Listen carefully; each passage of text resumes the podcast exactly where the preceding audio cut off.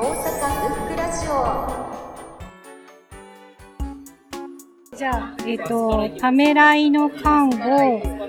西川まさるさん、まさるさんですね。はい。です。えっ、と、出会ったのは、トイブックス。あの、本町にある本屋さん。で、トイブックスっていう本屋さんがあって、そこで出会いました。えっ、と、結構その、なんか自分が最近ケアに関する本が気になっていて、で、その、トイブックスがツイッターで違うケアの本をおすすめしていたので、それを見に行ったら、隣にこの、ためらいの看護っていう本があって、あ、ちょっとこっちの方が自分の気分的に近いかもと思って買いました。で、えっと、この方は、その、まあ、福祉関係で、えっと、介護の方ですごく働いてる方で、精神病院とか、透析とかもそういうところでちょっと看護師とし看護師かとしてまあなんかちょっと語弊があるんでケアをする立場でいろんな方と携わってきたエピソードがこう数多く語られるんですけどなんか人間のなんか尊さに触れるようなエピソードがたくさんあってまあその精神病だともう本当にこう寝たきりの人とか自分の意思は本当は出せないけど実はこう思ってるみたいなところをどうケアしていくかっていうのを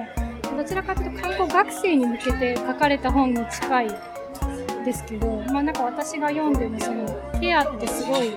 大事だし、人間がいろんなものをこう困ってそういう状態になった時にどういうケア、どういう風にその人と対峙するべきなのかとか、ちょっとなんか人間の尊厳に関わるようなことに対して、すごくこうちゃんと向き合って書かれてる本だな。だからまあ自分が別に看護師を目指していなくても、あの、すごく心に触れるそのエピソードであったり、ケアに対する考え方っていうのを学べたっていう意味ではすごくいい本だなうん、でもなんかやっぱり、その、なんていうの、すごく精神病の方とかもそうですし、死に近い病を抱えてる方っていう方と対峙した時に、なんかそれをどう受け止めるかとか、寄り添うってことがすごく難しいんだけど、それをどう対処していくかっていうエピソードがたくさんこう語られてて、自分自身もこうやりすぎたなという時とか、だ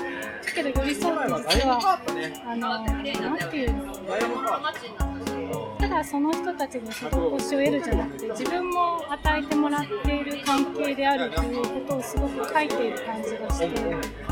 そそれが全体的なエピソードに全部ある気がします。なんか尊いなって人ってすごくどんな状況でも尊くてそれをちゃんと主義にしてることっていうのすごいんですけどなんか自分がいろんなことを考える上でちょっと足がかりになる